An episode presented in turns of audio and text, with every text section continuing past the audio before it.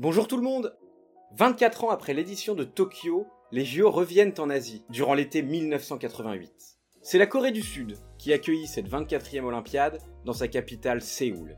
Après deux éditions marquées par les boycotts successifs des États-Unis et de leurs alliés en 80, puis de l'URSS et des leurs en 84, nous retrouvons enfin une édition quasiment au complet.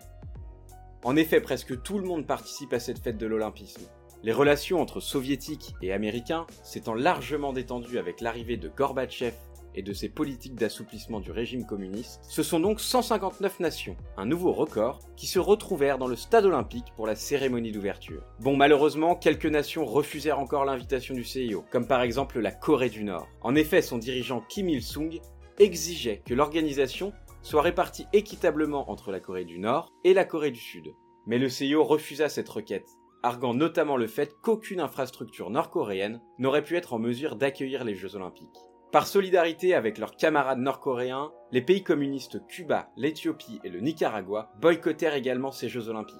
Malgré cela, cette édition fut marquée par les performances de pas mal de stars planétaires, que je vais vous présenter tout de suite. Allez, c'est parti Je proclame l'ouverture des Jeux olympiques les pauvres sont lâchés, la finale avec l'équipe de France. 938, record du monde The gold medalist and Olympic champion.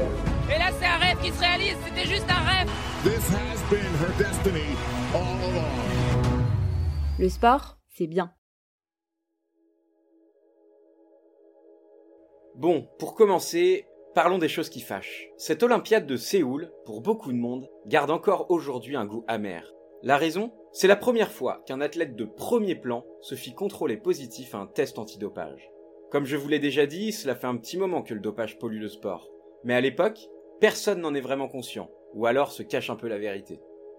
Et ben cette année-là, c'est le vainqueur du 100 mètres, l'épreuve reine des JO, qui, trois jours après sa victoire, sera rattrapé par la patrouille. Bonsoir mesdames et messieurs, c'est un jour triste pour le sport canadien, pour le Canada. The gold medal has been withdrawn. Alors Johnson est coupable, mais il s'est fait pincer, c'est le drame. Suite à un contrôle positif aux stéroïdes, Ben Johnson sera obligé de rendre son titre et sa médaille, au profit d'un certain Carl Lewis, deuxième sur la piste, qui continuera alors sa moisson dorée. Il sera suspendu deux ans, et sa carrière, ainsi que sa réputation, ne se remettront jamais de cette tricherie. D'autant que, sans rentrer dans le détail, quand il est revenu après sa suspension, il s'est encore fait attraper et a cette fois-ci été radié à vie de toute compétition internationale.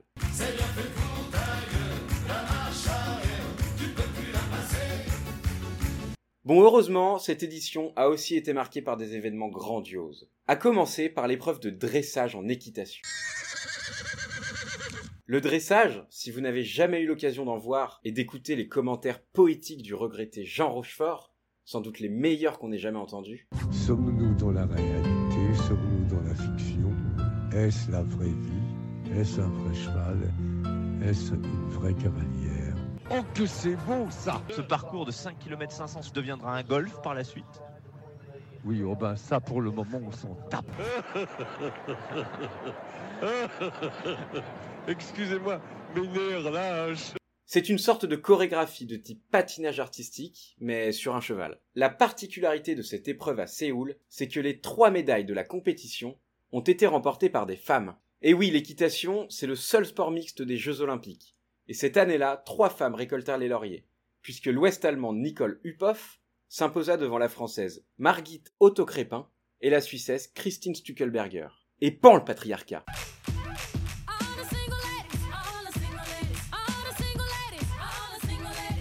De nombreuses autres femmes ont été à l'honneur à Séoul. Pour commencer, la cycliste est-allemande Christina Luding-Rothenberger, qui décrocha pourtant seulement une médaille d'argent. Mais ce qui est incroyable dans sa performance, c'est qu'elle avait décroché quelques semaines plus tôt une autre médaille en patinage de vitesse lors des Jeux olympiques d'hiver, devenant à cette occasion l'unique sportive ou sportif à réaliser cette prouesse.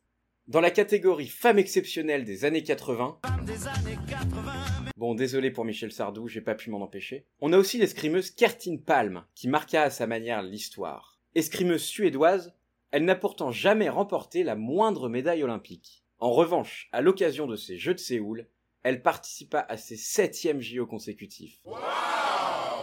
le symbole d'une longévité fantastique. À ce sujet-là, j'ai été très étonné de découvrir que le détenteur du record de participation au jeu est le cavalier canadien Yann Millard, avec pas moins de 10 participations. Rendez-vous compte, il débuta sa carrière olympique en 1972 à Munich, alors qu'il n'était âgé que de 25 ans, et tirera sa révérence 40 ans plus tard à Londres. Il aurait même pu porter ce record à 11 participations si le Canada n'avait pas boycotté l'Olympiade moscovite en 1980. Alors ça, c'est injuste. C'est vraiment trop injuste. Pour revenir en Allemagne, cette fois-ci à l'ouest, impossible de ne pas évoquer la performance de Steffi Graf, qui profita du retour du tennis au JO après une absence de 64 ans, puisqu'il n'avait pas été au programme depuis 1924, pour s'imposer et réaliser le seul grand chelem doré de toute l'histoire du tennis féminin et masculin. Ce grand chelem doré, c'est le summum qu'une joueuse puisse espérer dans sa carrière. Cela consiste à remporter les quatre tournois du grand chelem et les Jeux olympiques la même année. Une domination totale sur son sport qui est forcément très très rare. Même les Nadal, Djokovic et Federer qui règnent sur le tennis depuis quasiment deux décennies ne sont jamais parvenus à ne réaliser ne serait-ce que le grand chelem, sans même parler de titre olympique. Peut-être que Djokovic pourra y arriver cette année, mais on en est encore loin. C'est dire la performance de Steffi Graf. En même temps, il faut dire que les performances hors normes, c'était vraiment son truc. D'une précocité quasiment jamais vue, elle arriva sur le circuit principal à l'âge de 13 ans seulement. Elle remporta dès sa première apparition un match à Roland Garros, devenant alors la plus jeune de l'histoire à accomplir cette prouesse. Son ascension fut irrésistible. Dès l'année 87, personne ou presque ne put la stopper alors qu'elle n'était pas encore majeure. Durant toute la saison, elle ne s'inclinera que deux fois, en finale de Wimbledon et de l'US Open, face à Martina Navratilova, alors numéro 1 mondial, qui devra laisser son trône à sa nouvelle rivale allemande. Lorsque débuta l'année 1988, Graf ne semblait pas encore avoir atteint ses limites. Son jeu s'améliorait encore et encore, et l'écart entre elle et les autres s'étendait dans des proportions inimaginables. Elle remporta l'Open d'Australie tout d'abord, puis Roland Garros, en pulvérisant la pauvre Natalia Zvereva 6-0, 6-0 en finale, le tout en 34 minuscules minutes de jeu. Le troisième grand chelem de la saison, Wimbledon, avait des allures de boss final pour Graf, qui arrivait sur un terrain dominé par Navratilova, détentrice de 6 titres consécutifs en terre britannique. Malgré cela, elle la battra en finale, avant de réaliser un quadruplé quasi inédit à l'US Open face à Sabatini. L'inédit, elle le réalisera à Séoul, où, arrivée en grande favorite, elle ne perdra qu'un seul set, avant de décrocher la médaille d'or, une nouvelle fois face à Sabatini.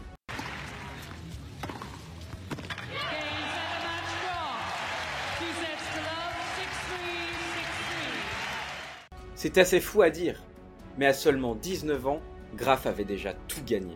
Pourtant, sa carrière ne s'arrêta pas là, mais genre pas du tout. Jusqu'à sa retraite, au début des années 2000, elle explosa quasiment tous les records, devenant entre autres la joueuse ayant terminé le plus de fois au premier rang mondial, 8 années, réparties entre 87 et 96. Sa polyvalence était sans doute sa plus grande force, et est symbolisée par le fait qu'elle remporta au cours de son immense carrière au moins 4 titres dans chacun des tournois du Grand Chelem, disputés sur 4 surfaces différentes.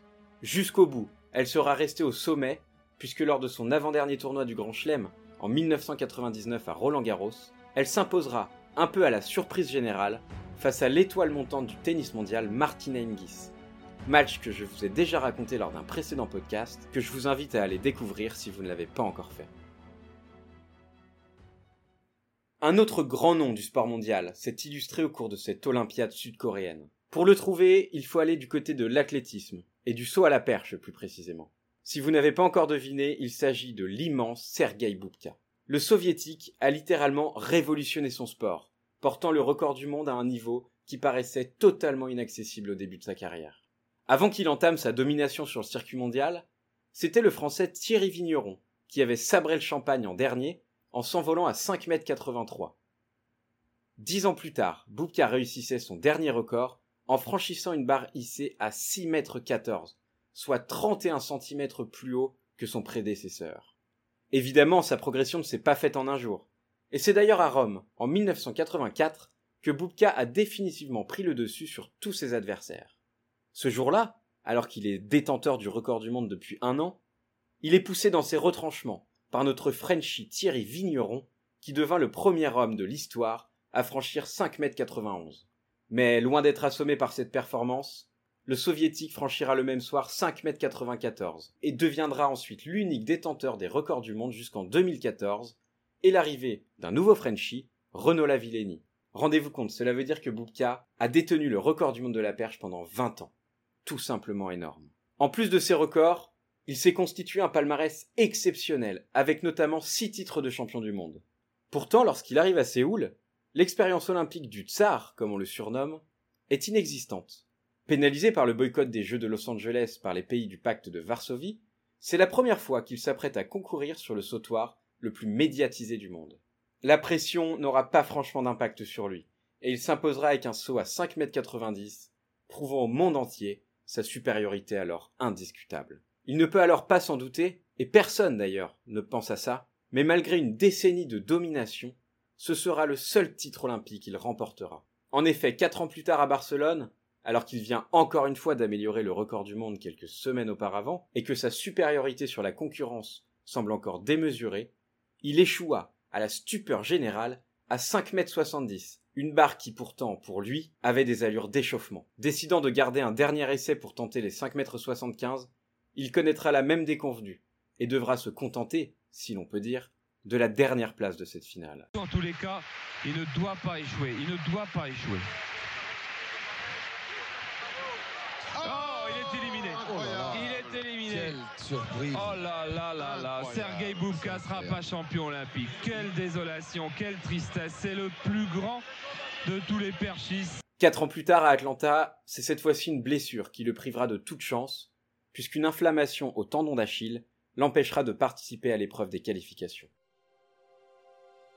Contre toute attente, c'est donc à Séoul que le sommet de la carrière olympique de Bubka a été atteint. Il n'en reste pas moins une légende de l'athlétisme, l'auteur de l'un des records du monde les plus mythiques de l'histoire, surpassé récemment par Lavillenie, puis par le Suédois Armand Duplantis. À l'image des sportives et des sportifs que je vous ai présentés, il aura donc montré son meilleur visage à Séoul et décroché un titre qui ponctua carrière dorée. La France, de son côté, poursuivit sa remontée au classement des médailles, en engrangeant 16 médailles dont 6 en or et s'offrant une 9 place au classement des médailles. Quatre ans après Séoul, les Jeux Olympiques arriveront à Barcelone, dans la capitale catalane qui accueillera, vous le verrez, la plus grande équipe de sport collectif de toute l'histoire du sport. Je vous en parlerai dans mon prochain épisode. À bientôt! Vous avez aimé? Retrouvez tous nos podcasts sur lesportcestbien.com, mais aussi sur Spotify, Deezer ou Apple Podcasts. Si vous le souhaitez, n'hésitez pas à noter, liker et partager nos contenus autour de vous et à nous suivre sur Instagram et Facebook. Le sport, c'est bien.